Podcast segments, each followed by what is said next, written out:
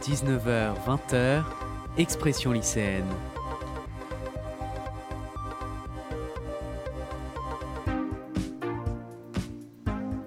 Avec Quentin Brachet sur Webset Radio.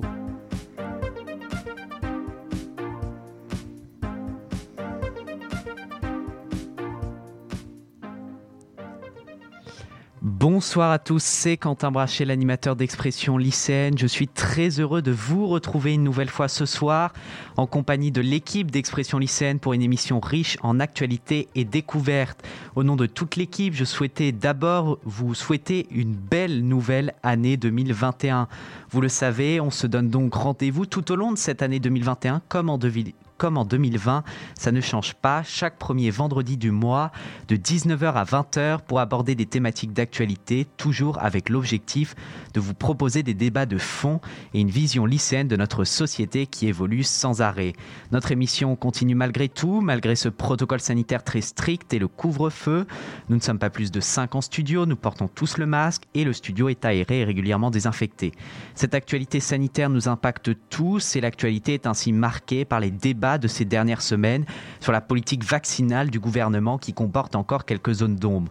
Puis 2020 aura été marqué par de nombreux mouvements sociaux à travers le monde dans lesquels se sont souvent impliqués de nombreux jeunes. Mais cet engagement dans les idées se traduit-il par une réelle participation des jeunes à la vie politique et citoyenne?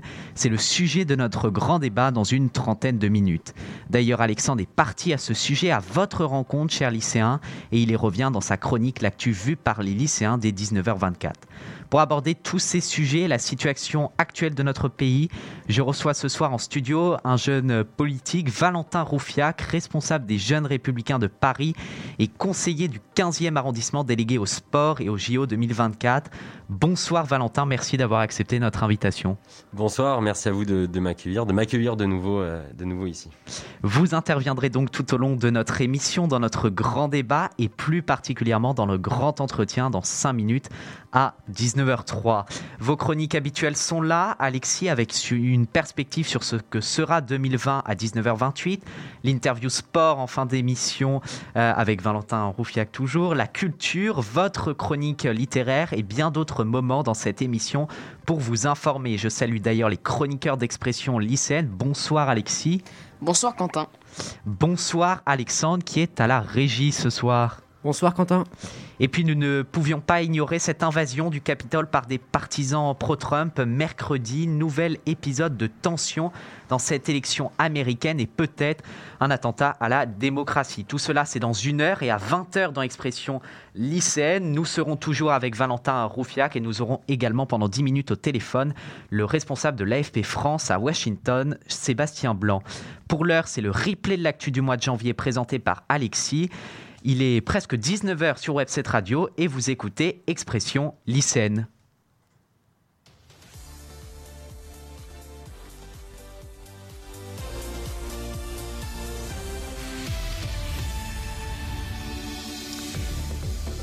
Après ce jingle, euh, on va commencer, une fois n'est pas coutume, avec euh, l'actualité sanitaire qui reste pesante, mais l'arrivée des vaccins en Europe pourrait donner une lueur d'espoir à cette crise qui dure depuis un an maintenant. Et oui, la première actu de ce mois est liée au vaccin. C'est l'acceptation par la Cour européenne des médicaments et par la France peu après d'un nouveau vaccin, celui de Moderna. L'UE a commandé 2 milliards de doses de ce vaccin qui fonctionne grâce à l'ARN messager comme pour celui de Pfizer. Et surtout, ce vaccin peut être conservé en dessous de moins 20 degrés, contrairement à moins 70 degrés pour le vaccin Pfizer et Moderna, ce qui facilite grandement son stockage. Cette décision intervient dans le contexte de la nouvelle variante du virus qui touche l'Europe et à la lenteur du début de la vaccination, due pour une partie aux difficultés de stockage et de transport. Du côté de l'évolution de l'épidémie, les cas et les morts sont toujours en hausse depuis début janvier, avec 1848 nouveaux cas et 867 décès, ainsi que 7000 personnes vaccinées au 5 janvier. 560 000 doses de vaccins ont été reçues en France, sachant qu'il faut deux doses espacées de trois semaines pour vacciner un patient. Et puis on en parlera euh, plus précisément à, 20h, mais l'investiture de Joe Biden euh, n'est pas sans rebondissement et tension aux États-Unis. Mercredi soir, les partisans de Trump ont même envahi le Congrès, donnant des allures de guerre civile à cette campagne déjà turbulente. Et oui, la deuxième actu de ce mois, c'est l'émeute qui a eu lieu mercredi soir aux États-Unis. Les supporters de Trump, suivant les ordres de leur leader, ont manifesté violemment et ont envahi le Capitole, siège du Congrès des États-Unis. Le monde s'est indigné devant ces images de supporters de Trump irrespectueux, de ces affrontements entre forces de l'ordre et manifestants, et de ces sénateurs au sol dans l'hémicycle vêtus de masques à gaz. Bilan de cette nuit, cinq morts, dont un par balle de la part des forces de l'ordre et un policier. Des bureaux ont été saccagés, il y a eu d'importantes tensions physiques entre forces de l'ordre et manifestants. Les pro-Trump se prenaient en selfie devant les grands lieux de la démocratie américaine qu'ils ont réussi à saccager en cinq ans. Les États-Unis se sont réveillés, choqués devant cette dégradation, mis à part les fanatiques de Trump. Tous les hommes politiques américains ont été indignés et se sont exprimés. Un président qui a menti sans relâche sur l'issue d'une élection, comme d'un moment de déshonneur et de honte pour notre pays, a déploré l'ancien président Barack Obama. Ce qui s'est passé aujourd'hui est une insurrection provoquée par le président des États-Unis, a déclaré de son côté Mitt Romney, sénateur républicain de l'Utah, connu pour ses positions indépendantes vis-à-vis de Donald Trump. Même pour les partisans du président sortant, ces dernières déclarations sont inadmissibles. Trop, c'est trop, a par exemple lâché le sénateur républicain Lindsey Graham. La situation est donc vraiment très grave. Enfin, le 1er janvier dernier, le Royaume-Uni a officiellement quitté l'Union européenne avec un accord. La peur d'un no deal s'est envolée, laissant place à une série d'incertitudes quant à l'économie britannique notamment. Et oui, la troisième actu de ce mois, c'est le Brexit. Le Royaume-Uni est enfin sorti de l'UE quatre ans après le référendum. Un accord a été signé notamment pour le cas de l'Irlande du Nord. Les transports de personnes entre l'Irlande et l'Irlande du Nord se fera sans douane pour ne pas ressusciter de vieilles tensions, euh, contrairement aux marchandises. On a eu également le droit à quelques tensions entre pêcheurs français et anglais du fait de la restauration des frontières marines. Cela va changer également des choses pour les personnes qui résident au Royaume-Uni ou en UE. De nouveaux papiers et formulaires à remplir. Ce sera un peu moins facile de circuler entre l'UE et le Royaume-Uni. Les élus et les citoyens britanniques sont d'ores et déjà exclus des décisions européennes. Ils n'ont plus leur siège aux différents organes de l'UE. Mais dans la pratique, cela, ne va pas changer grand-chose puisqu'un accord a été trouvé évitant le no deal. Merci Alexis pour ce replay de l'actu euh, sanitaire. Vous l'aurez donc compris, chers auditeurs, ce soir, l'actualité est riche en événements. N'hésitez pas à réagir à celle-ci ainsi qu'à notre podcast sur notre page Instagram, expression lycéenne. Nous aborderons donc dans notre grand débat l'engagement des jeunes en euh, politique. Et puis, je vous rappelle que dans une heure, nous ouvrirons une page spéciale consacrée aux élections américaines. Mais tout de suite, je vous propose de lancer le grand entretien d'expression lycéenne avec notre invité du soir, Valentin Roufiac, conseiller à la mairie du 15e en charge des sports et responsable des jeunes républicains de Paris. C'est après un jingle. Le grand entretien avec l'invité d'Expression lycéenne.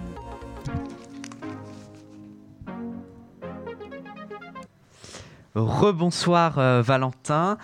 Cet entretien va se découper en deux parties. Nous évoquerons d'abord votre parcours personnel, l'engagement dans un mouvement politique, puis nous nous intéresserons plus particulièrement à l'actualité française. Tout d'abord, notre émission est consacrée ce soir à l'engagement des jeunes dans la, dans la vie citoyenne. À partir de quand vous êtes-vous engagé dans la vie politique et pourquoi? Moi, j'ai commencé à m'engager dans, la vie politique euh, pendant les présidentielles, au début des présidentielles. Euh, je ne croyais pas du tout. Je, trouve que la, politique de François Hollande qu'il avait menée pendant cinq ans était un, véritable échec. Et euh, le candidat de la droite et du centre euh, en 2017 était pour moi le meilleur candidat possible et donc c'est pour ça que euh, j'étais en terminale à l'époque. Euh, j'ai décidé de m'engager à ses côtés et j'ai fait sa campagne avec avec, avec, j'y croyais de, bout en bout et d'ailleurs j'étais venu en, parler ici lors de la soirée électorale du premier tour et donc j'ai commencé j'ai commencé mon engagement politique à cette époque. Alors, euh, Valentin, vous êtes aujourd'hui responsable des jeunes républicains de Paris, comme je le disais tout à l'heure. Euh, quelle est la, recette, il y en a une, pour gravir les échelons et passer de, simples militants à, responsables euh, d'un mouvement politique alors je dirais que la recette déjà c'est le travail. moi sur toutes les campagnes que j'ai pu mener depuis 2017, la présidentielle, puis aussi les élections, les élections internes, je me suis toujours, je me suis toujours battu, j'ai toujours combattu mes idées, que ce soit à la fois sur des élections nationales, sur des élections aussi internes, parce que on, est un parti, les Républicains, qui est un parti très, où il y a une démocratie interne qui fonctionne très bien. et donc je dirais le travail, je dirais aussi la fidélité et la clarté. Euh, moi, j'ai toujours été fidèle à, mes idées, j'ai toujours été fidèle à, des personnes. Et, euh, c'est cette, cette, fidélité aujourd'hui qui me qui m'a qui donné la chance d'avoir ces responsabilités aujourd'hui. Euh, il y a eu des élections internes à la Fédération de Paris, parce qu'en fait, le, parti, les Républicains, est divisé en fédérations, qui correspondent à peu près à nos, départements. donc moi, j'ai fait la campagne d'Agnès Evren pour la Fédération de Paris, qui a été, élue. Et grâce à cette fidélité et grâce au travail que j'avais effectué pour, sa campagne, elle a décidé de me nommer euh, euh, responsable des jeunes républicains de Paris. Euh, et ensuite, donc ça c'était en 2019, il y a eu la campagne des européennes où on s'est énormément tous battus pour le, notre candidat François-Xavier Bellamy, dont Agnès Evren était aussi la numéro 2 de cette liste. et ensuite est venue l'élection municipale. Et j'ai soutenu très rapidement la candidature de Rachida Dati. Euh, j'ai été euh, son responsable jeune pendant cette campagne. Donc, euh, en tant que responsable jeune, je faisais beaucoup d'actions dans tous les arrondissements. J'essayais de, trouver des jeunes, de les envoyer sur le terrain régulièrement. On a aussi eu un pôle d'idées avec les jeunes pour, pour, faire en sorte que les idées de la jeunesse puissent être représentées dans le programme qu'incarnait Rachida Dati. Euh, donc oui, je dirais la, fidélité. Euh, donc moi, c'est la fidélité à Agnès Evren, la fidélité à, à Rachida Dati qui a fait une campagne, euh, qui fait une campagne merveilleuse parce que même si le, résultat n'était pas celui qu'on attendait, elle a quand même réveillé la droite à Paris.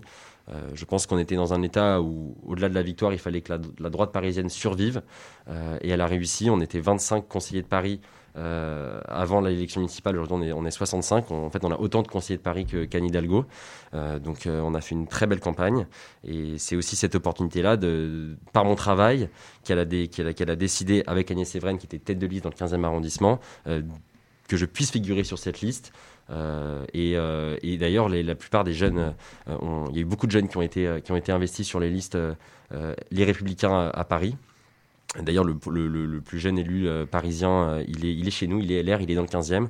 Euh, donc, donc les LR, c'est aussi un mouvement qui fait confiance à la jeunesse et c'est un mouvement, c'est un mouvement qui m'a fait confiance très rapidement et, j'en suis très très heureux. Et, justement, quelle est l'importance au quotidien, le rôle des jeunes républicains dans un grand parti comme, comme les républicains?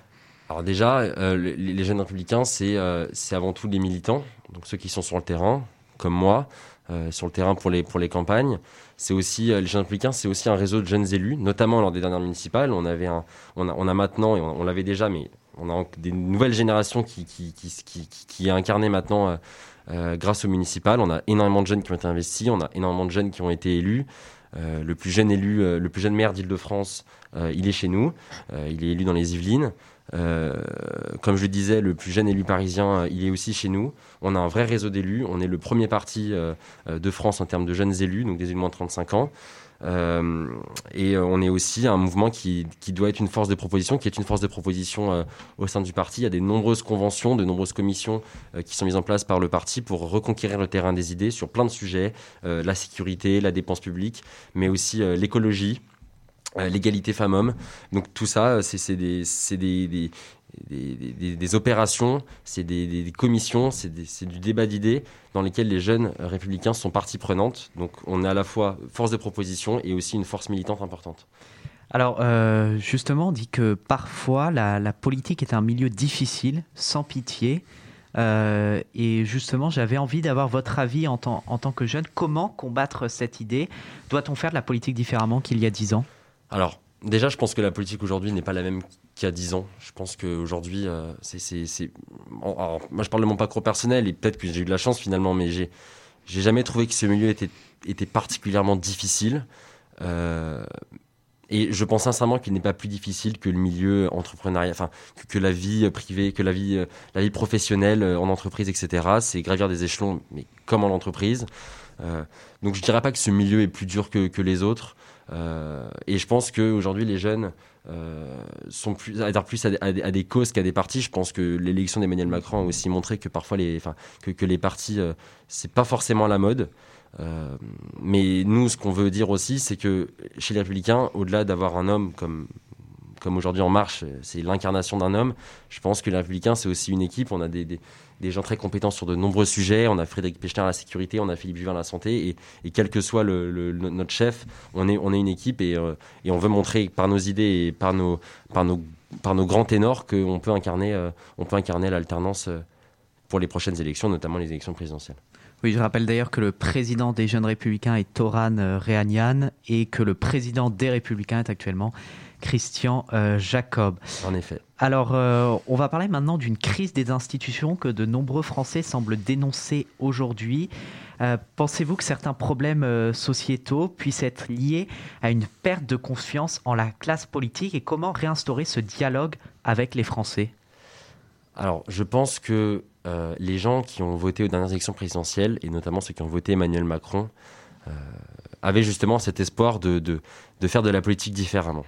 Et je pense que depuis cette élection, euh, les électeurs ont été très déçus parce qu'en fait, on s'est rendu compte que la politique d'Emmanuel Macron, c'était pas du tout le, nouveau monde comme il le, comme il le prétendait pendant, pendant cette campagne. Euh, récemment, euh, Agnès Buzyn, qui était ministre de la Santé, qui nous a menti sur de nombreux sujets, notamment sur la crise que, que l'on traverse aujourd'hui, a été envoyée pour battre pour, faire gagner Hidalgo et, pour battre la droite à Paris a été envoyée contre son, contre son gré, euh, bien qu'elle dise le contraire. Euh, et aujourd'hui, on l'a sauvée. Elle est maintenant, euh, elle est maintenant à l'OMS, donc on, on, sauve son poste. Et en fait, on se rend compte que, que c'est ce genre de, c'est ce genre de pratique politique qu'on ne veut plus, qu'on ne veut plus aujourd'hui. Et je pense que c'est l'une des raisons pour lesquelles aujourd'hui on a une abstention très forte, c'est qu'en fait, on, c'est pas forcément les institutions en soi, c'est une crise de confiance parce que parce qu'Emmanuel Macron a, menti sur de nombreux sujets. Il nous promettait le nouveau monde et on se rend compte qu'en fait, il est, exactement comme l'ancien. Mais euh, est-ce que, par exemple, Emmanuel Macron proposait au début de son quinquennat d'introduire une dose de proportionnel à l'Assemblée nationale Est-ce que aux, jeunes républicains et aux républicains, vous êtes favorable à, cette mesure qui permettrait une meilleure représentation euh, des idées politiques des Français à l'Assemblée? Alors il l'a promis, d'ailleurs aujourd'hui il veut aussi remettre ça sur la table. Il l'a dit, ça a été dit en, off, mais il veut aussi euh, trier les bons députés de la majorité et les mauvais. Euh, moi, je, enfin, en tout cas, notre mouvement est assez divisé sur cette question. Moi, à titre personnel, euh, je, pense que ça peut être un sujet sur lequel on peut rétablir la confiance avec, les, avec les, électeurs en introduisant une dose de proportionnel. Mais après, il faut voir il faut voir sur quel degré. Comment, en fait, c'est surtout la question du comment. Euh, la question du comment. Alors, je vous propose désormais d'aborder euh, les questions d'actualité autour de deux thématiques principales la question euh, du vaccin, de la gestion de la crise sanitaire, ainsi qu'un climat sécuritaire pesant, notamment en 2020, ce qui préoccupe de nombreux de nos concitoyens, mais aussi Alors tout d'abord, Valentin Roufiac, il y a six ans, quasi pour jour pour jour, un 7 janvier 2015, le terrorisme islamiste frappait la France. La liberté d'expression, un des piliers de notre République, était attaquée, alors qu'en octobre 2020, lors de l'assassinat de Samuel Paty, la liberté d'enseigner était elle aussi visée. Six ans après, après les attentats du 13 janvier de Nice, où en est la France dans la lutte contre le terrorisme islamiste? Euh, et plus précisément, trouvez-vous le texte de loi contre le séparatisme islamiste présenté en fin d'année pertinent euh, dans cette lutte? Je pense qu'il n'est pas suffisant. Comme beaucoup, de, comme beaucoup des, des, des, réformes d'Emmanuel Macron, c'est un peu dans la, dans la suffisance. Moi, je pense qu'il y a la question euh, de la laïcité qu'il faut, qu'il faut, qu'il faut revoir. En, 2017, on voulait faire justement un, référendum sur la laïcité, dire et, et, dire haut et fort que la loi de la République doit être au-dessus des lois euh, de Dieu. Euh, et quand vous parliez justement de l'attentat de Samuel Paty, on s'est rendu compte que aujourd'hui nos professeurs qui devaient justement le garant de cette laïcité, le garant de, la République, qui enseigne la République aux plus jeunes de nos concitoyens, ces professeurs ne peuvent plus exercer leur métier comme ils l'entendent et comme ils doivent l'exercer. J'ai encore vu un article hier où justement des, professeurs euh, se plaignaient que euh, euh, des parents, des, des, parents, empêcher des professeurs d'exercer leur, métier, notamment parce que dans le programme, on a beaucoup de, justement de questions sur la, programme sur la, religion, sur l'islam, sur la, chrétienté, sur, le judaïsme, et c'est des questions aujourd'hui qui sont très très sensibles. Je pense que ça ne devrait pas l'être. Je pense que notre école aujourd'hui, ça doit être l'école de la République et qu'elle doit réaffirmer justement qu'est-ce que la République face à, ce, face, à, face aux religions, et notamment aujourd'hui celle de, de, l'islamisme qui, qui, qui, gangrène notre société de, de, plus en plus, qui est un vrai danger. Et je pense que cette loi contre le séparatisme ne changera pas grand-chose dans les faits. Oui, parce que justement, euh, euh, réintroduire euh, une, une, réelle éducation de, qualité, est-ce que selon vous c'est un moyen pour permettre une meilleure assimilation, une meilleure intégration de certains étrangers qui, qui, qui, arrivent en France? Bien sûr, bien sûr. Aujourd'hui, c'est, je pense que c'est principalement grâce à, grâce à l'éducation. Après, on peut parler d'immigration, on peut parler d'intégration, etc. Mais je pense que l'éducation doit être le premier facteur pour que des jeunes qui viennent en France puisse s'intégrer totalement euh, à la République et, surtout à la nation. Parce a la République il y a aussi la, nation. Et aujourd'hui, on, est une, nation qui est, extrêmement fracturée, qui est extrêmement euh, divisée. Et, notre école doit être justement l'occasion et qui doit, pouvoir permettre euh, une, véritable intégration et, de rassembler tous les enfants, quelle que soit leur religion, quelle que soit leur couleur de peau. et aujourd'hui, c'est malheureusement une question euh, qui, n'est pas réglée, qui, qui n'est pas tranchée euh, sur, sur cette loi contre le séparatisme. Alors, euh, toujours sur ce sujet, la France doit-elle, comme l'a suggéré Christian Estrosi après une nouvelle attaque à Nice cet automne, sortir de l'état de droit pour faire face? Alors déjà, je, tiens à préciser, parce qu'on on a eu ce sujet à Paris, lors des attentats de Nice, c'est grâce à des policiers municipaux qu'on a réussi à, à, stopper cette attaque. Qui était intervenue en deux minutes, effectivement. Qui est intervenue très rapidement. et exactement. Dans la ville. Exactement. Et je pense que c'est l'une des questions qu'on a à Paris. C'est l'un des, points chauds, euh, qui, est un point de confrontation avec, entre, entre nous, le groupe Changer Paris, et, euh, et la majorité euh, à la ville de Paris. c'est cette question de la police municipale. moi, je me souviens qu'il y a deux ans, Anne Hidalgo ne voulait absolument pas de police municipale à Paris. Aujourd'hui, elle, elle, veut une police municipale, mais une police municipale qui ne sera pas armée. Euh, et, nous, on est absolument favorable à ce que, cette police soit armée, parce qu'une police armée, euh, c'est déjà protéger les policiers eux-mêmes, parce qu'aujourd'hui, on sait tous que euh, porter un uniforme, c'est se mettre en danger au quotidien. Et donc, je pense que cette police municipale armée doit être justement un, moyen d'empêcher de, cette délinquance du quotidien et, dans le cadre des attentats de, Nice, de, permettre d'être plus efficace contre, dans la lutte contre le terrorisme. Mais sur les, sur les lois qui composent notre République, est-ce que vous estimez aujourd'hui qu'elles sont efficaces pour lutter contre euh, ce danger du, du terrorisme euh, islamiste? Moi, je pense qu'elles ne sont pas efficaces. Déjà, sur les, sur, sur les, sur la question de l'immigration, aujourd'hui, euh, mais, je, pense que c'est pas une question de loi, c'est aussi une question de, de, des moyens qu'on se donne. Aujourd'hui, je pense que les moyens, on les a, c'est aussi une question de, volonté. Euh, quand on voit aujourd'hui qu'il y a de, enfin, nous, la question à Paris sur les sur les mineurs, non, les mineurs non accompagnés qui sont qui sont sans papier, qui sont pas régularisés, euh, qu'on laisse dans la rue. Euh, donc, je pense qu'on on, on a déjà des moyens d'action, mais qu'on ne met pas en place par par laxisme, tout simplement. Alors, je voulais aussi vous, poser une question avant de parler euh, du Covid. Euh, une question sur la montée des violences dans notre pays, plus 9% entre 2019 et 2020.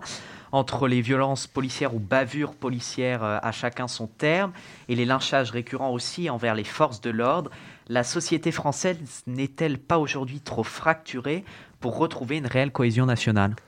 Je pense que déjà, la cohésion nationale, elle se retrouvera quand Emmanuel Macron parlera à tous les Français de la même façon quand on a un président de la République qui, dans brut, il sait très bien qu'il va parler aux jeunes, va dire que euh, c'est la faute de la police, qu'il y a des violences policières, etc. Et, qui ensuite va défendre la police dans, un média plus, traditionnel qui parlera à tous. Déjà, euh, on est euh, dans, un, vrai problème de cohésion nationale. Quand le président de la République va dire qu'il y a ceux qui réussissent et ceux qui ne sont rien. Tout ça, c'est des discours qui sont, qui sont vraiment néfastes pour, pour la cohésion nationale euh, et, je pense que quand on aura un président de la République qui parlera à tous les Français de la même façon, avec une clarté aujourd'hui qui, manque, qui manque, qui manque dans ce gouvernement. On le voit sur la, je sais qu'on en parlera plus tard, mais sur la situation sanitaire, on, manque de clarté totale. Et, euh, aujourd'hui, les Français, euh, les sont pas dupes. Les Français sont pas dupes et, veulent le changement et c'est aussi pour ça que la France est divisée. Mais, mais déjà sur la crise des gilets jaunes, il y a, deux ans, on avait été, on été alerté de, cette France des territoires, la France qui a besoin de, la, qui a besoin de sa voiture pour aller travailler. Euh, et on a l'impression que ce gouvernement est beaucoup trop technocratique, euh, malgré euh, la nomination d'un premier, premier ministre qui est quand même qui est quand même un maire, qui est un maire des, territoires. Au-delà de cette communication-là, la crise des Gilets jaunes a montré que la société est de plus en plus fracturée. Et je pense que les doubles discours d'Emmanuel Macron n'arrangent pas la situation. Alors justement, vous l'évoquez, on va passer maintenant à, la situation euh, sanitaire. En tout premier lieu, la question que se posent beaucoup de lycéens, que pensez-vous de la politique du gouvernement qui laisse ouvert d'un côté euh, des lycées? Nous, on le vit au, quotidien, on a des, scènes avec des rapprochements de, 140 élèves qui sont très proches dans des espaces euh, fermés, mais qui ferment en contrepartie les, lieux culturels. Que propose, qu'auraient proposé les, jeunes républicains et les républicains afin de lutter contre cette crise sanitaire inédite si vous aviez été euh, au pouvoir? Déjà, je pense qu'on aurait mis beaucoup plus le paquet sur les hôpitaux. C'est-à-dire qu'aujourd'hui, on a beau nous dire que c'est pas parce que les hôpitaux sont pleins, mais aussi parce qu'il y a énormément de cas et que les taux d'incidence sont très élevés, qu'on est obligé de reconfiner, de confiner, de déconfiner, etc. Euh, je pense que euh, malgré ce qu'a dit Emmanuel Macron quand il a annoncé le confinement, que c'est pas parce que qu'on peut pas se permettre euh, d'avoir autant de personnes en réanimation, je pense que déjà la question de l'hôpital doit être doit être revue en mettant beaucoup plus de moyens. mais mettre des moyens, c'est pas forcément mettre de l'argent c'est mettre aussi le, personnel soignant au travail. Aujourd'hui, il y a beaucoup trop de tâches administratives qui empêchent les soignants de, travailler et d'exercer leur métier comme ils, comme ils devraient l'exercer s'il n'y avait pas autant de, s'il n'y a pas autant de bureaucratie, de tâches administratives. Et je pense que c'est aussi euh, euh, être honnête. Je pense que c'est aussi être honnête. Et quand on a euh, aujourd'hui, si on prend l'exemple de, mars, enfin pendant le premier confinement, où on nous dit que les masques ne servent à, rien, que le plus important c'est le gel hydroalcoolique, et que trois mois après on nous dit en fait le masque est obligatoire pour tous. bon bah les gens ne comprennent pas. quand on a eu pareil, on nous parle on nous a parlé du triptyque testé, tracé, isolé on, a failli sur cette question-là. On, a manqué de, on a manqué de textes. On a, échoué sur les tests. On a échoué sur les masques euh, déjà. Euh, et, aujourd'hui, moi, j'ai peur qu'on, j'ai peur qu'on échoue aussi sur le vaccin. Justement, sur la question des vaccins, pourquoi, selon vous, cette politique vaccinale est pour l'instant un véritable échec politique et pourquoi cette vaccination est si lente comparée à d'autres pays dans le monde? Pourquoi elle est si lente? Je pense que c'est dû à une, bureaucratie. On a Gérard Larcher qui nous a fait un, très bel exposé euh, lors d'une matinale euh, euh, il, y a, quelques jours. Il y a, beaucoup trop de, bureaucratie en, France. et je pense que l'excuse de la défiance face au vaccin en France, c'est une, excuse que je trouve vraiment, vraiment, vraiment calamiteuse parce que, sincèrement, on a quand même 41% des, gens qui souhaitent se vacciner. Là, on est monté à 51, donc, donc tant mieux. mais je pense que cette défiance vis à -vis du vaccin, euh, elle diminuera à fur et à mesure qu'on vaccinera efficacement. Et aujourd'hui, on voit qu'on a tous les pays ont passé le million de, vaccinés, pendant que nous, on a vacciné, euh, je ne sais pas combien on est aujourd'hui, mais on était à 45 000. On était à 45 000 hier soir. Je crois qu'on a eu, on a eu 27 000 euh, vaccinations aujourd'hui. Mais je pense qu'il faut aller, il faut aller beaucoup plus vite. et Emmanuel Macron a beau faire un petit coup de, un petit coup de force dans la presse, c'est à lui aussi d'impulser le d'impulser la, vaccination de, et, d'ailleurs euh, j'ose espérer que ça ira plus vite avec euh, avec euh, mais, mais voilà avec Moderna mais mais au-delà de ça je pense que je pense qu'on voilà aujourd'hui on va faire de la communication sur les, les commandes de vaccins mais déjà il faut il faut déjà vacciner ceux qui ceux qui le souhaitent les 41% qui doivent être vaccinés, qui veulent se faire vacciner, doivent l'être rapidement. Et je pense que cette défiance vis-à-vis -vis du vaccin s'estompera euh, au fur et à mesure. Mais aujourd'hui, c'est notre seul espoir de, c'est notre seul espoir de, de, vivre, de revivre une vie à peu près normale. Donc, euh, il faut mettre le paquet là-dessus. Euh, du coup, vous pensez que le calendrier de vaccination dressé par le gouvernement ne sera pas tenu? Bah, en tout cas, pour l'instant, il ne, il ne l'est pas. Alors, je sais qu'il l'a, il l'a revu. Jean Castex a revu le calendrier, le calendrier hier. Moi, je, j'essaye d'être optimiste au possible, donc j'espère qu'il sera tenu. Mais malheureusement, euh, les, échecs précédents sur les masques, sur les tests, euh, nous laissent un peu dubitatifs sur cette question. Alexis, une question pour vous avant de passer au, Brexit sur, euh, sur, les, sur les lycées. Alors oui, le gouvernement nous avait dit que les jeunes pouvaient également faire des formes graves, ce qui est bien sûr vrai. Et pourtant, dans le plan de vaccination, il n'est pas prévu les moins de 18 ans. J'ai regardé, pour la vaccination grand public, il n'y a jamais prévu à un moment la vaccination des moins de 18 ans. Euh, pourquoi, selon vous? Alors, je vous avoue que j'étais pas, j'avais pas vu que la vaccination grand public était exclue au, moins de 18 ans. Euh, j'avoue que je la comprends pas. là, vous me le dites là comme ça, mais j'avoue que je ne comprends pas pourquoi. Euh, surtout que c'est aujourd'hui vous qui sortez beaucoup plus que, nous parce que vous, êtes obligé euh, d'aller au lycée. Euh, J'avoue que je la comprends pas, surtout sur une vaccination grand public. Euh, moi, euh, quand j'étais, enfin, j'avais une dizaine d'années, je devais avoir 10, 11 ans quand il y a eu la crise. La crise de la grippe H1N1 et je m'étais fait vacciner donc j'avoue que je j'avoue que je la comprends pas. Alexandre oui, moi j'avais une question pour vous ce soir euh, concernant votre poste de délégué au sport et au JO 2024. Euh, on y reviendra avec, euh, avec Alexis tout à l'heure. Bah, c'est juste, ça me semblait un peu abstrait comme notion. Est-ce que vous pourriez l'expliquer en quelques mots En quoi consiste ce poste? La, Pour vous, c'est abstrait la question d'être délégué au, sport? Oui, délégué au sport. Alors, alors en fait, en tant que conseiller d'arrondissement, délégué au, sport, ma, ma, fonction principale, c'est d'être au contact des associations sportives du 15e arrondissement, sur tout ce qui, euh, sur toute leur doléance, sur tout ce qui marche, mais aussi sur, surtout sur tout ce qui marche pas, parce qu'on nous dit surtout quand ça va pas, et moins quand on nous dit que, que ça va. Donc ça va à la fois de l'association sportive qui vient nous voir en nous disant que euh, euh, le gardien du, centre sportif dans lequel ils exercent le, leur sport n'est pas, n'est pas à l'heure, ce qui ralentit, ce qui ralentit le, le début du cours. Ça va aussi à des demandes d'infrastructure.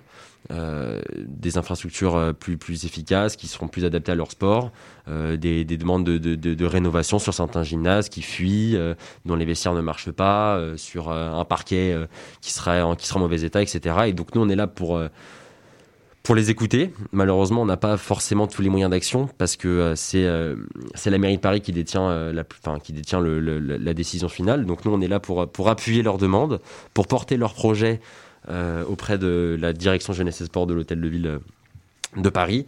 Donc c'est un rôle, euh, c'est surtout un rôle consultatif. On est, on est là pour être à leur écoute et répondre à, leurs besoins tant que, tant que, tant que possible.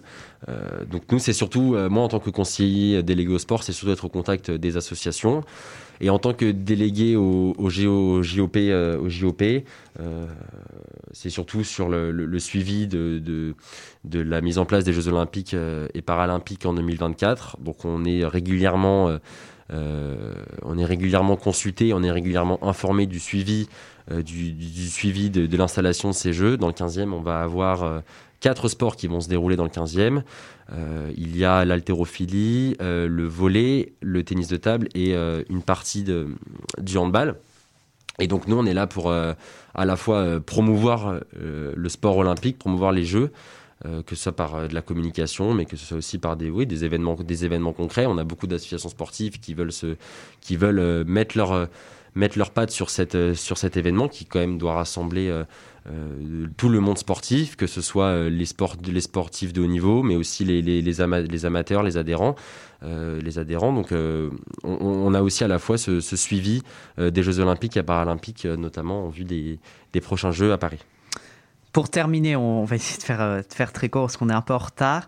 une question sur le Brexit. Le Royaume-Uni a quitté l'Union européenne le 1er janvier dernier. Cette sortie avec accord vous satisfait-elle et pensez-vous que le départ de l'Angleterre est le résultat d'une perte de souveraineté au niveau européen? Alors déjà sur la question de l'accord, je, me félicite qu'il y ait un accord euh, trouvé. Ça faisait quatre ans que qu'on peinait à trouver un accord. Aujourd'hui, l'accord il a été trouvé euh, et j'en profite pour euh, pour féliciter Michel Barnier qui a été l'artisan de cet accord. je tiens à préciser qu'il est il est les républicains donc donc il faut être un peu chauvin quand, quand on peut. ensuite sur la question de la souveraineté, c'est une vraie question et je pense que il faut il faut retrouver une souveraineté, euh, une souveraineté nationale dans un contexte où, euh, notamment dans le contexte de la crise du coronavirus, euh, l'Union européenne s'est montrée au rendez-vous de, au rendez-vous de ce au rendez-vous de cette crise, que ce soit sur le plan de relance, sur les, le, plan de relance européen qui était quand même assez ambitieux, même si on sait tous que ça comporte une dette colossale que devront supporter les différents pays de l'Union. Et euh, à la fois euh, euh, à la fois sur sur, je, pense que l'Union européenne doit être surtout une, Europe coopérative entre les différentes nations. Et aujourd'hui, le, fait est que même en France, on a une défiance vis-à-vis de cette Union européenne parce qu'on a l'impression que l'Union européenne impose plus qu'elle ne, plus ne nous sert. Mais je pense que cette crise a montré, enfin la crise du coronavirus a montré que l'Union européenne pouvait aussi nous, être, nous être utiles. Merci Valentin Roufiac pour cet entretien et que vous nous avez accordé. Vous restez bien sûr euh, avec nous pour continuer à réagir dans notre, dans notre émission et en particulier dans le grand débat. En effet, on va se retrouver hein, euh, dans quelques minutes avec les chroniqueurs d'expression lycéenne et puis avec vous Valentin pour répondre à notre question du mois. Euh, cet engagement dans les idées des jeunes se traduit-il par une réelle participation à la vie politique et citoyenne? N'hésitez pas à réagir à notre émission sur notre compte Instagram expression lycéenne. Ce sont des très, très importants qui vous intéressent et vous interpellent ce soir, chers lycéens. Mais pour l'heure, c'est le moment de vous donner la parole avec Alexandre dans sa chronique L'actu vue par les lycéens. Il s'interroge aujourd'hui et vous questionne sur l'engagement des jeunes et plus particulièrement des lycéens dans la vie citoyenne et politique. Rebonsoir Alexandre. L'actualité passionne les lycéens et tu étudies ce soir si cet intérêt pour notre monde qui évolue sans arrêt se traduit par une réelle volonté de s'engager pour faire bouger les choses. Et oui, donc aujourd'hui nous parlons de l'engagement politique des jeunes dans notre société. Effectivement, en tant que jeunes Français, nous suivons pour la plupart l'actualité et il peut arriver que nous en discutions à l'école dans ce que l'on peut appeler des points d'actu. Effectivement, et surtout en cette période inédite et particulière que nous connaissons avec la Covid-19, beaucoup de décisions politiques nous impactent directement, comme le masque par exemple. De plus, nous sommes en France et il faut savoir que c'est l'un des pays, si ce n'est le pays, qui consacre le plus de temps à l'éducation de ses futurs citoyens, à savoir nous, les jeunes. Effectivement, depuis l'âge de 6 ans, nous suivons une formation civique qui se fait de plus en plus rare au fil des ans, mais qui est tout de même présente avec les cours d'enseignement moral et civique, donc les cours de MC. Par exemple, en classe de seconde, les élèves doivent recevoir un minimum de 18 heures d'enseignement moral et civique par an. Alors Alexandre, que disent les chiffres sur cette implication et cette confiance jeune dans le monde politique? Eh bien, malgré tous ces cours qui ont pour but de nous faire devenir des citoyens impliqués, le taux d'abstention en France reste très élevé à chaque élection. D'après une enquête nationale réalisée par le CNESCO, 25% des élèves de terminale en France n'ont pas confiance en notre système démocratique. Et il faut également savoir que seulement 31% des 15-19 ans ont confiance en leur gouvernement, ce qui semble être un taux assez faible. Et c'est justement pour cela que le taux d'abstention est fort aux différentes élections qui rythment la vie politique de notre pays. À titre de rappel, le taux d'abstention était de 25% aux dernières élections présidentielles. cela explique justement que 9% des terminales déclarent ne voter à aucune élection dans leur vie de futurs citoyens. Heureusement, 62% des élèves de terminale déclarent au contraire vouloir voter à chaque élection, et ça c'est un chiffre plutôt positif. Alexandre, tu es donc parti comme chaque premier vendredi du mois à la rencontre de lycéens pour les interroger sur la question. Ce soir, c'est une lycéenne. On se retrouve juste après ce témoignage dans Expression lycéenne. Prune, est-ce que tu suis l'actualité de manière quotidienne ou hebdomadaire en ce moment? Euh, ces derniers temps plutôt hebdomadaire, mais euh, j'ai eu des phases où c'était plus quotidiennement. Euh, Je suis ces derniers temps ce qui se passe un peu en France, mais bon, je, fais confiance à, à notre gouvernement, donc c'est vrai qu'on n'en parle pas beaucoup à l'école, etc. Donc je trouve ça un peu dommage. Donc on, est moins informé, mais euh, ça reste pour autant intéressant et important euh, à suivre. Et justement, est-ce que tu penses que, est-ce que la politique t'intéresse en tant que future électrice? Euh, oui, forcément, ça m'intéresse, mais comme j'ai déjà dit auparavant, c'est vrai qu'en France, on n'en parle pas souvent à l'école parce que c'est plutôt caché, comme la religion, c'est des sujets un peu tabous, alors qu'on n'a pas, pas vraiment le droit de donner notre avis et notre opinion. Donc c'est sûr que c'est un peu dommage et que euh, parfois ça nous désinforme un peu de la vérité. Et euh, donc euh, oui, je pense que ça aura un impact, mais avant de pouvoir voter, j'aimerais être un peu plus informée. Et est-ce que donc tu as confiance en notre gouvernement et est-ce que plus tard tu souhaites voter? Tu penses que le vote est important? Le vote est important parce que comme, comme tout électeur et comme tout citoyen en France, nous avons ce droit et je pense que ça devrait même être une obligation puisque c'est un, un choix et c'est ce qui va faire, ce qui va c'est des décisions qui vont être prises pour notre, euh, notre euh, société plus tard. Donc on ne peut pas se permettre de ne pas voter parce qu'après on ne pourra pas manifester ou, ou euh, pouvoir, pouvoir dire notre opinion puisqu'on n'aura pas osé, osé prendre cette décision plutôt face, au, face au vote. Et dernière question sur ce sujet, est-ce que toi personnellement tu es engagé dans la société, dans une association par exemple? J'aimerais bien, mais non, pas pour l'instant. Mais c'est vrai que ces derniers temps, je m'y intéresse. Euh, merci Alexandre, c'était un sujet important sur lequel il fallait bien sûr interroger les premiers concernés dans cette émission. Nous scruterons évidemment la participation des jeunes lors des prochaines régionales de 2021. D'ailleurs, Valentin Roufiac, au niveau des jeunes républicains, la campagne des régionales est-elle déjà en train de s'organiser Et quels sont les nouveaux enjeux d'une campagne en temps Covid pour toucher des jeunes? Alors elle s'organise, euh, elle, a déjà commencé à s'organiser. On a euh, les, des élus régionaux ont lancé, euh, ont lancé en, octobre dernier une plateforme qui s'appelle Île-de-France Rassemblée, qui vise à promouvoir l'action de, moi je parle, je parle parce que je suis francilien, mais qui vise à promouvoir l'action de Valérie Pécresse en tant que présidente de région. Donc la campagne, elle a déjà commencé déjà sur le fond. Donc on a, on, a, on, est récemment, on, on est régulièrement consulté sur sur euh, les, réformes qu'on voudrait mettre en place à la région pour le, prochain, le prochain mandat régional, à la fois en tant que jeune, parce a aussi la plateforme Île-de-France Rassemblée euh, Jeunes, euh, qui, euh, a consulté, euh, qui a consulté les jeunes républicains à Paris, parce que voilà, moi je parle, je parle pour les jeunes républicains de Paris, mais on a été consulté, on participe justement au programme de, de ces régionales. après, ça reste assez flou parce qu'on n'a pas encore de date, on n'a pas encore de date d'élection. Euh, on nous avait dit ça, ça doit être prévu en mars, on nous a dit juin, aujourd'hui ça va peut-être être, euh, poussé à, septembre, octobre 2021. Euh, Donc on, au niveau de la campagne, pour l'instant, on fait, fait que du, fond. on travaille avec, les, élus qui participent à le France Rassemblée, qui, qui, qui, qui a l'initiative de Florence Portelli et Otman Nasrou. Euh, qui sont deux, vice-présidents de la région, qui sont, qui sont des, vice-présidents vraiment, vraiment de qualité. Donc on participe, euh, on participe en tant que jeune à, ce programme, à ce programme voulu euh, pour, pour le prochain mandat. Et on valorise aussi le bilan.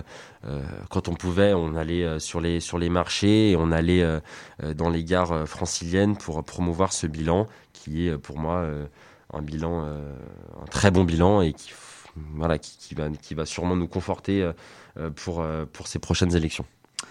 Alors, nous voulons d'entrer dans une nouvelle année dont on espère beaucoup après une année 2020 peu réjouissante.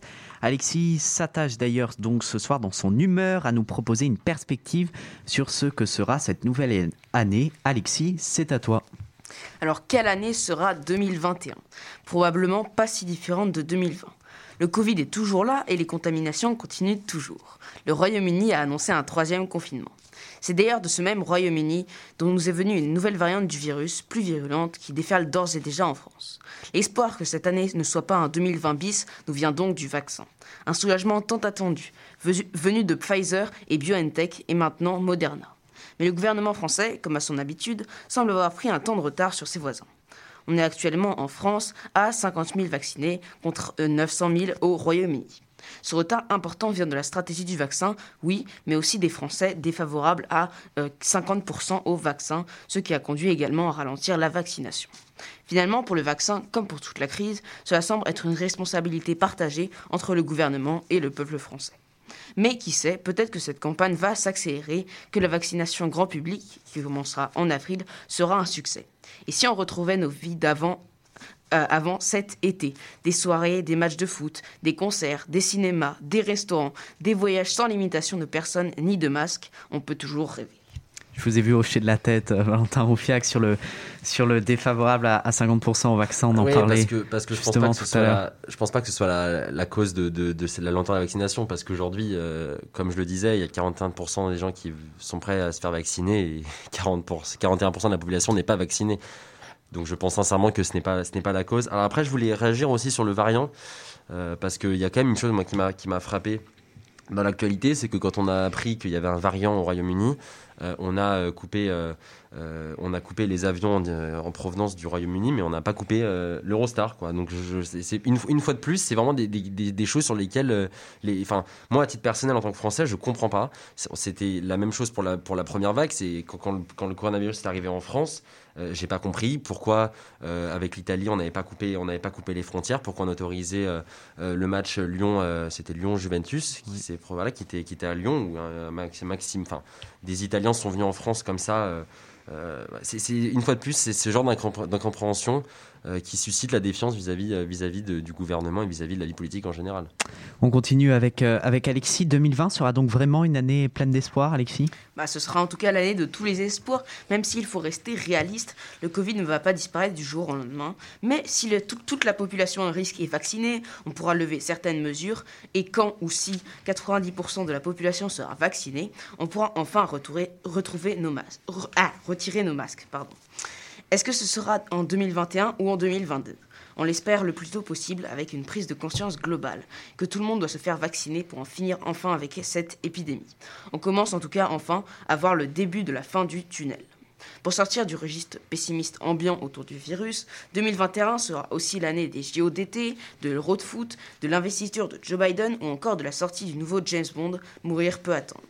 De notre côté, on fêtera les un an d'expression lycéenne. 2021 sera sûrement l'année de la réouverture des bars, des restaurants, des cinémas, des voyages à l'étranger, d'un début de retour à la vie normale. Toute la question est de savoir si, cela ne sera qu'épisodiquement, comme cet été, ou définitivement. En tout cas, avec tous les espoirs liés au vaccin, cette année 2021 sera unique, tout comme l'a été 2020. Alors, bonne année à tous. Merci Alexis pour ce billet euh, d'humeur tout autant optimiste que, que, percutant. On espère aussi que 2020 sera l'occasion de nombreuses découvertes dans Expression lycéenne et de la réussite de nos projets futurs, comme Expression lycéenne Le Mag, une formule culturelle et divertissante que nous lancerons dès février. Valentin Roufiac est toujours avec nous. Je rappelle, Valentin, que vous êtes responsable des Jeunes Républicains de Paris et conseiller en charge des sports auprès de la mairie du 15e.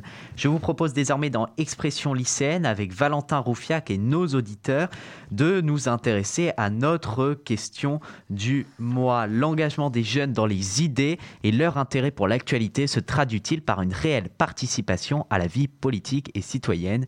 Un sujet complexe dont nous allons débattre pendant quelques minutes juste après un jingle. Le grand débat du mois dans Expression lycéenne.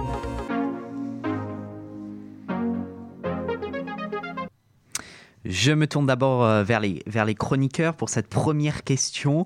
Euh, avez-vous le sentiment qu'autour de vous, les jeunes s'engagent? Alexandre oui, moi j'ai le sentiment, euh, enfin euh, après euh, c'est quand même, je connais pas tant, tous les jeunes de France, mais globalement dans mon entourage ici à, Paris, je vois déjà beaucoup de jeunes qui s'engagent parce que engagés pour leur avenir, ils s'engagent dans des associations pour préparer Parcoursup et avoir des, avantages et des arguments en, leur faveur pour Parcoursup, mais également parce que certaines écoles, donc par exemple là où je suis, à La Rochefoucauld, on nous, on nous oblige à nous engager dans une association, dans un service, pour nous, justement nous apprendre l'esprit de service et nous apprendre à nous engager en société. Alexis? Euh, oui, moi je trouve que les jeunes ont plutôt une envie de s'engager. Après, ils ne s'engagent pas forcément, mais beaucoup ont envie de le faire. Euh, et justement, par exemple, avec euh, La Roche et ce service obligatoire, ça nous donne une occasion. Valentin, peut-être sur cette question. Alors moi, je pense qu'ils s'engagent. ils s'engagent de façon très diverse. Comme le disait Alexandre, ils s'engagent dans, dans la vie associative. Pas forcément dans la politique, parce que comme on le disait euh, précédemment, euh, je pense qu'aujourd'hui, il y a une sacrée défiance euh, sur, sur le monde politique. Mais je pense qu'ils s'engagent, ils s'engagent dans les assauts, ils s'engagent dans des causes aussi. On l'a vu avec les mouvements écologiques, les mouvements écologistes, pardon, de, de, d'il y a un an maintenant. donc ils s'engagent, ils s'engagent, ils ont, ils ont des idées, ils ont des opinions. Le problème, c'est qu'aujourd'hui, je pense que on, a, en tout cas, on donne le sentiment d'être trop loin de, de leurs aspirations. Euh, et, je pense que c'est quelque chose qu'il faut absolument, euh, absolument changer parce que la jeunesse, c'est bah, l'avenir, c'est le futur. Donc euh, il faut absolument être à leur écoute et montrer qu'on montrer qu'on a leur écoute. Alors justement, Valentin, l'engagement des jeunes est-il différent qu'il y a plusieurs années hein? Vous, vous l'évoquiez un peu, ont-ils tendance à adhérer plutôt à, des causes qu'à des, des partis comme la lutte contre le réchauffement climatique? Alors oui, oui, non, mais c'est la question climatique, c'est un, vrai sujet. Euh, qui, se traduit un peu dans le vote. Euh, je ne sais pas si on va parler après de la participation vraiment euh, aux, élections, mais il se traduit dans les votes par, le vote d'Europe Écologie Les Verts, qui, qui, massivement un vote, un vote, un vote de jeunes. après, nous, en tant qu'élus que, et en tant que militants de, droite, on se doit aussi de, de, répondre à leurs questions, sur la, sur la question écologique notamment, parce que moi je pense qu'Europe Écologie Les Verts, c'est des mauvaises réponses mais à des bonnes questions. quand aujourd'hui l'Europe Écologie Les Verts, quand le maire de Bordeaux veut interdire les sapins, quand on a le maire de, Lyon qui veut interdire le Tour de France, est-ce que c'est ça aujourd'hui être écologique Est-ce que c'est ça vouloir une, bonne écologie? Moi, Nous, on pense que non. Et donc je pense qu'à droite, on, a commencé à le faire, mais on doit prôner une écologie différente que celle que propose Europe Écologie Les Verts une écologie qui n'est pas punitive, une écologie qui est incitative, euh, promouvoir aussi l'innovation, encourager l'innovation, parce que c'est aussi par l'innovation qu'on va pouvoir réduire euh, euh, les émissions de carbone. Donc je, mais, mais, en tout cas, il faut, il faut répéter. Moi, je, me, je, me, je, me, je, ne cesse de répéter qu'une écologie à droite, ça existe.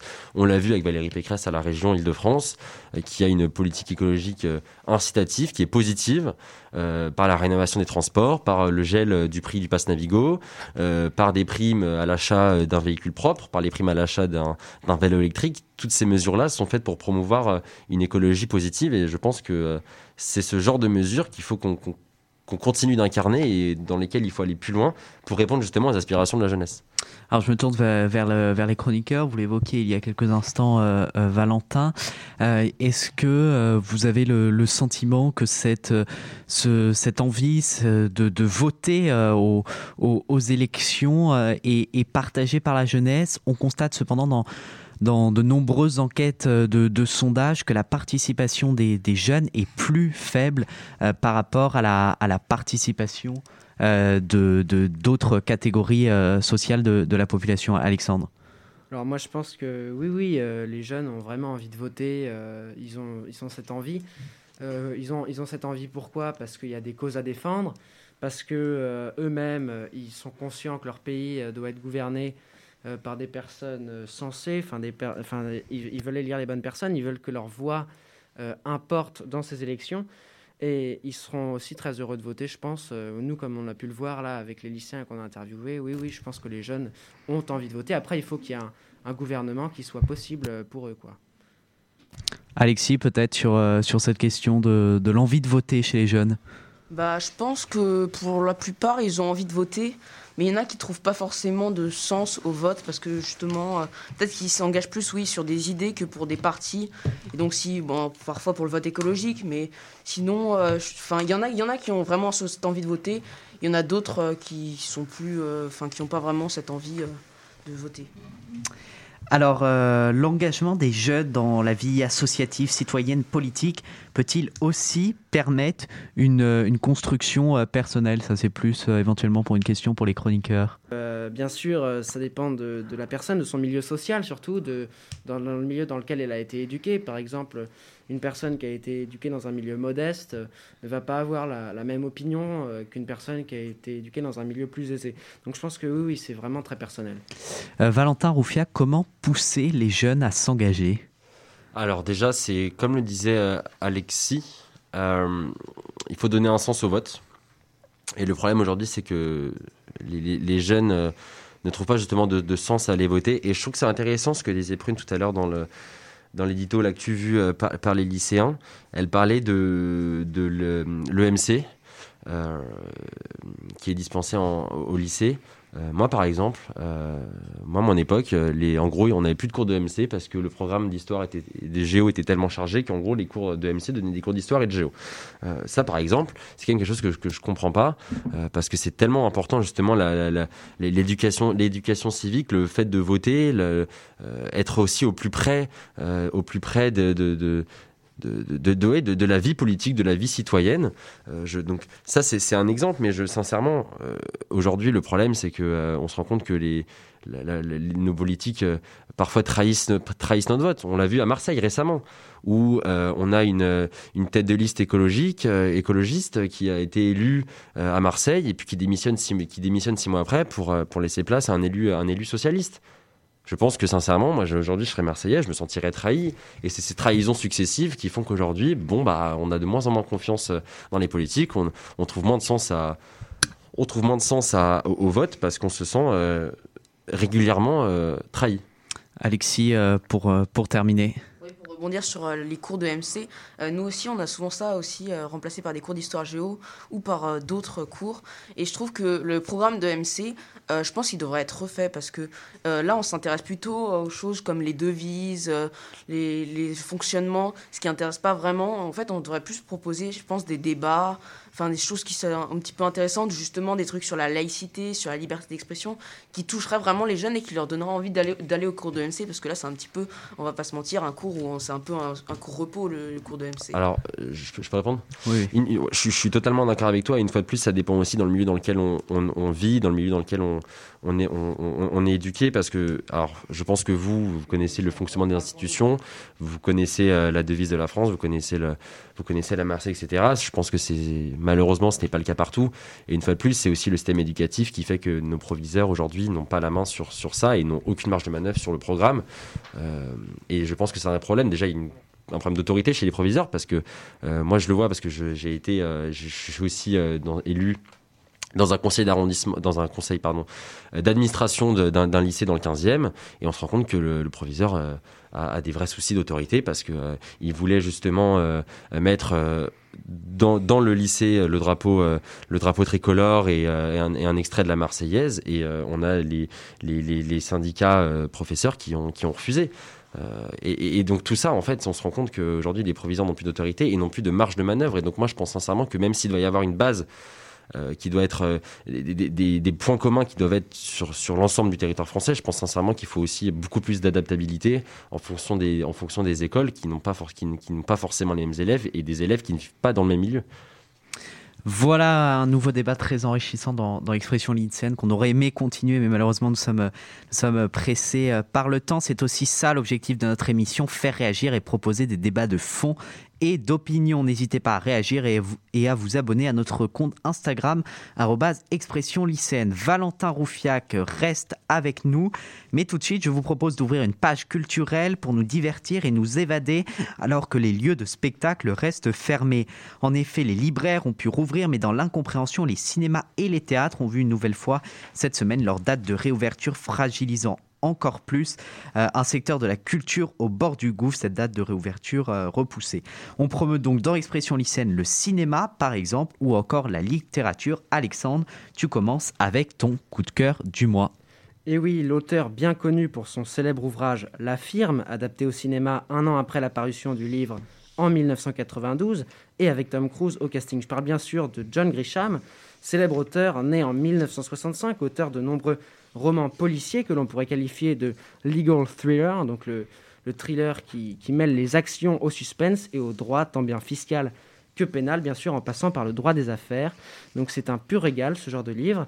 Je vous recommande fortement de cet auteur, donc La Firme, qui est euh, un de ses classiques, mais aussi Le Maître du Jeu, qui est un grand procès entre les industries du tabac et la veuve d'un ancien fumeur, donc qui s'appelle Jacob Wood, et qui est décédé à l'âge de 51 ans d'un cancer du poumon.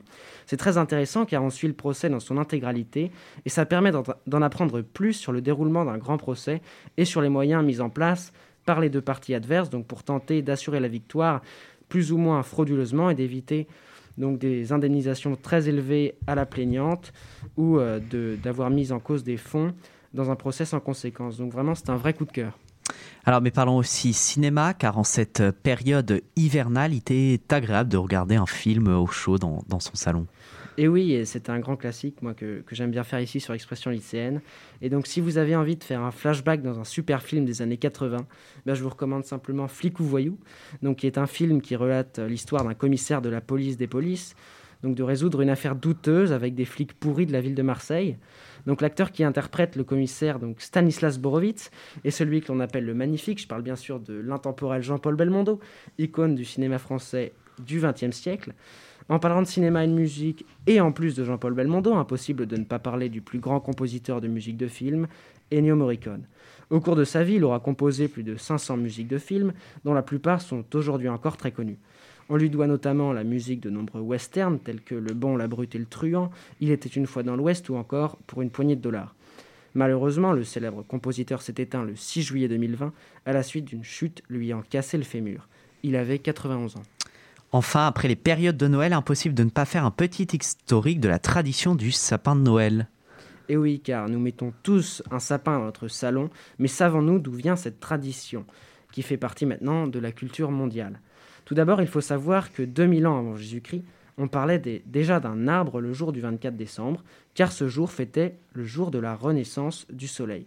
Et pour rendre hommage au soleil, on plaçait un épicéa dans chaque logis. L'épicéa qui est le signe, l'arbre typique de la Renaissance. Bien plus tard, au XIe siècle, est apparu l'arbre de Noël qui était décoré de pommes rouges et qui symbolisait le paradis. Au XIIe siècle, en Alsace, apparaît la tradition de mettre un sapin à chaque Noël dans les maisons. On voit là l'apparition d'un nouvel arbre, le sapin. Ce sapin était également décoré de pommes rouges. C'est au XIVe siècle qu'apparaît l'étoile en haut du sapin, qui symbolise l'étoile de Bethléem et qui est restée jusqu'aujourd'hui. Au XVIe siècle, ce sont les sapins illuminés qui apparaissent. À cette époque-là, on n'utilisait pas de lampes électriques, mais des coques de noix qui étaient remplies d'huile, et dans cette huile était posée une mèche imbibée qui brûlait. En 1738, la tradition s'impose de nouveau quand la femme de Louis XV fait installer un sapin de Noël lumineux dans le château de Versailles, symbolisant le, le sapin de Noël chaud autour des familles. Puis en 1837, la duchesse d'Orléans fit décorer aux Tuileries un sapin de Noël. Depuis, la tradition est restée de décorer en famille son sapin de Noël. Maintenant, vous savez tout sur les sapins de Noël, et à la prochaine. Merci Alexandre pour cette très belle chronique culture. On enchaîne tout de suite en restant dans la thématique du monde littéraire avec la chronique enregistrée comme chaque vendredi de l'autre Alexandre, Alexandre Ebel, qui replonge dans l'univers de J.K. Rowling, connu pour son best-seller Harry Potter. Je vous laisse découvrir cela, cher chroniqueur. Bonjour à tous, aujourd'hui nous allons parler d'actualité littéraire avec la cancel culture qui s'abat sur J.K. Rowling, célèbre écrivaine pour avoir écrit les livres Harry Potter mythique saga vendus à plusieurs centaines de millions d'exemplaires dans le monde et traduits dans plus d'une soixantaine de langues. J.K. Rowling est connue notamment pour réagir énormément sur les réseaux sociaux sur des sujets d'actualité. Depuis maintenant quelques mois, elle tient des propos transphobes sur Twitter. Elle avait tenu à s'expliquer dans, dans un long texte sur son blog, mais multipliant les attaques et les erreurs contre la communauté trans, elle n'avait fait qu'attiser la colère. Suite à ces propos, les éditions Gallimard, publiant les livres de l'écrivaine, ont souhaité se dédouaner, déclarant de ne pas adhérer à ces propos. Bloomsbury, la maison d'édition en Angleterre, avait quant à elle décidé euh, d'arrêter le marketing autour de, l'image Harry Potter. J.K. Rowling a même rendre euh, un prix, le prix euh, de l'Organisation des droits humains Robert F. Kennedy, dont la présidente a estimé que les opinions de l'écrivaine réduisaient l'identité des personnes trans. Ces réactions, boule de neige, posent de nombreuses questions. Certains proposent de retirer le nom de J.K. Rowling sur les livres, des libraires ne veulent plus vendre la saga Harry Potter.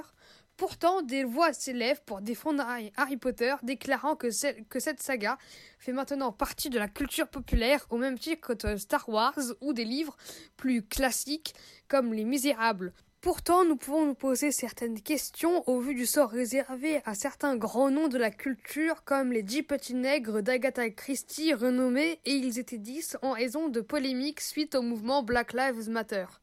La question reste donc ouverte, doit-on, oui ou non, retirer la paternité de Harry Potter à J.K. Rowling Merci de votre écoute. Merci aux deux Alexandre pour ce moment de divertissement dans une actualité dense et cette touche culturelle qui fait du bien. Valentin Roufiac est toujours avec nous. Il va d'ailleurs répondre aux questions d'Alexis dans l'interview sport. Alexis, c'est à toi. Alors, euh, vous êtes également conseiller municipal délégué au sport dans le 15e arrondissement et plus particulièrement aux Jeux olympiques et paralympiques de 2024. Quelles solutions mettez-vous en place dans votre arrondissement pour venir en aide aux salles de sport et aux clubs durement touchés par l'épidémie? Alors une, fois de plus, c'est ce que j'ai tout à l'heure, euh, c'est principalement des compétences qui dépendent de l'hôtel de ville, euh, donc la mairie de Paris, la mairie centrale. Donc comme je disais, en tant qu'élu d'arrondissement, euh, on est là pour, les soutenir déjà d'une part, donc à la fois au niveau de, des subventions, parce que beaucoup ont besoin d'une subvention exceptionnelle euh, à cause de cette crise. Donc ça, c'est en fait c'est surtout des projets qu'on va porter euh, au Conseil de Paris, à la fois au Conseil d'arrondissement qui ensuite va être amené à être discuté en, Conseil de, Paris. Mais en fait, il faut savoir qu'à Paris, en fait, le, les conseils d'arrondissement ont, très peu de, ont très peu de pouvoir.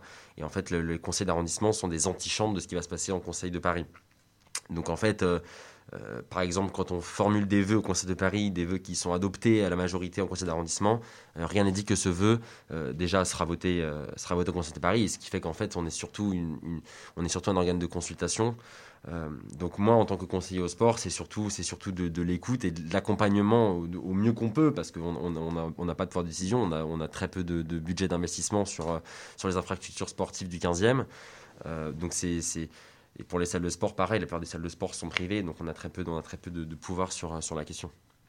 Et euh, comment l'épidémie de coronavirus vous a-t-elle impacté dans votre travail de promotion et d'organisation des JO 2021 à votre échelle, justement, dans le 15e arrondissement? Ah, Alors, déjà, au niveau des sports, euh, il y a eu une période où elle a quasiment, enfin, elle a mis à l'arrêt totalement les activités sportives. Euh, elle a mis à l'arrêt les activités sportives. Après, on a eu de la chance qu'il y a eu un moment où les, mineurs ont pu continuer à faire, à faire, à faire, à faire du sport dans les, dans les associations. Et d'ailleurs, je remercie euh, Pierre Rabadan, qui est l'adjoint au maire de Paris au sport, qui s'est battu justement auprès de, auprès auprès de l'État pour, euh, pour permettre euh, un, maximum de reprise de, de, sport et, d'empêcher que le sport soit totalement, totalement immobilisé. donc, donc oui, il y, a eu une phase où le, sport était complètement à l'arrêt et on a énormément d'associations qui, qui, en souffrent. Euh, mais pas forcément sur le plan financier, même sur le plan moral, euh, en termes de, gestion, en termes de, remboursement, parce qu'évidemment les adhérents veulent être remboursés de leurs adhésions, etc. Euh, moralement, c'est très compliqué. Mais globalement, c'est pas le, un, un, secteur qui, qui, est très, qui est très, très durement touché. Mais moi, je, en tout cas, quand on consulte, quand on a des rendez-vous avec les, associations sportives du 15e, globalement, voilà, elles s'en sortent, elles, elles, font, elles, font, elles font des euh, voilà, elle, s'adapte et je trouve que c'est vraiment, euh, il faut qu'on vraiment qu'on arrive à promouvoir ce genre d'initiative, mais elle s'adapte. Moi, j'ai voilà une présidente d'un club de basket qui euh, qui a fait voilà qui a permis un peu de faire des, des, des, cours de basket en visio. Alors ça paraît un peu comme ça. Un peu un peu étrange mais voilà elle a pu elle a pu faire un peu de ils ont pu faire un peu de physique de, de, de chez eux dans, dans, dans, leur dans leur logement respectif en visio tout ça. Donc tout le monde s'adapte nous comme eux et, et au final voilà on, on, a tous en fait envie que, le sport reprenne complètement et que qu'on puisse euh, faire du sport normalement parce que c'est quand même le sport c'est quand même c'est quand même des, valeurs euh, des valeurs importantes en tout cas pour moi d'intégration d'égalité de, et je, voilà c'est plus sur le plan moral que sur le plan financier que les associations ont été, ont été touchées. Et une dernière question rapidement. Euh, au sein des jeunes républicains, euh, quel est votre programme euh, sur le sport professionnel et amateur? Et que comptez-vous changer par rapport à ce qui est mis en place aujourd'hui? Très rapidement, parce qu'on est, on est en retard. Alors qu'est-ce qu'il faudrait changer? C'est une bonne question. Qu'est-ce qu'il faudrait changer Moi déjà, je, l'ai constaté, alors pas forcément parce que, pas forcément à Paris, mais quand, j'étais, en fait j'étais une, époque quand j'étais un peu plus jeune, j'étais vice-président d'un, d'un club de tennis en Normandie. Euh, et une fois de plus, euh, parfois on constate que les, municipalités ne sont pas forcément à l'écoute des associations sportives.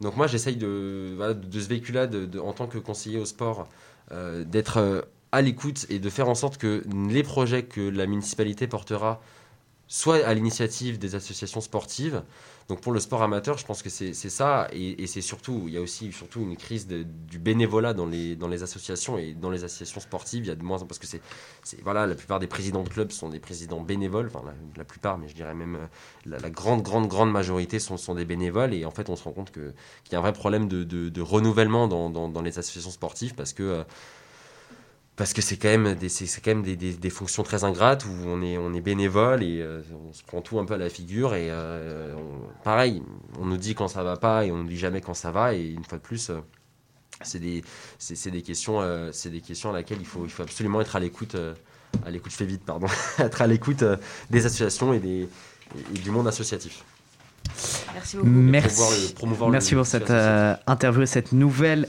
chronique sportive. On passe donc dans quelques instants à notre page spéciale consacrée euh, aux élections aux USA. Valentin Roufiac, vous restez avec nous et nous serons dans quelques instants en duplex avec euh, Sébastien Blanc. Merci à tous de nous avoir écoutés pour cette première partie d'émission.